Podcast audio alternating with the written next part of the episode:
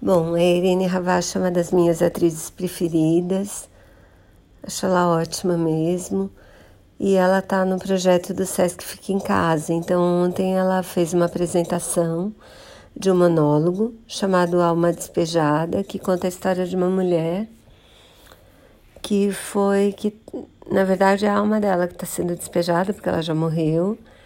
E ela está se despedindo da casa onde ela morou a vida toda e ela conta a história dela pra gente. Ela arrasa na interpretação, como sempre, assim, eu acho que vale a pena. Vou colocar o link do, da peça na descrição. Espero que vocês gostem também.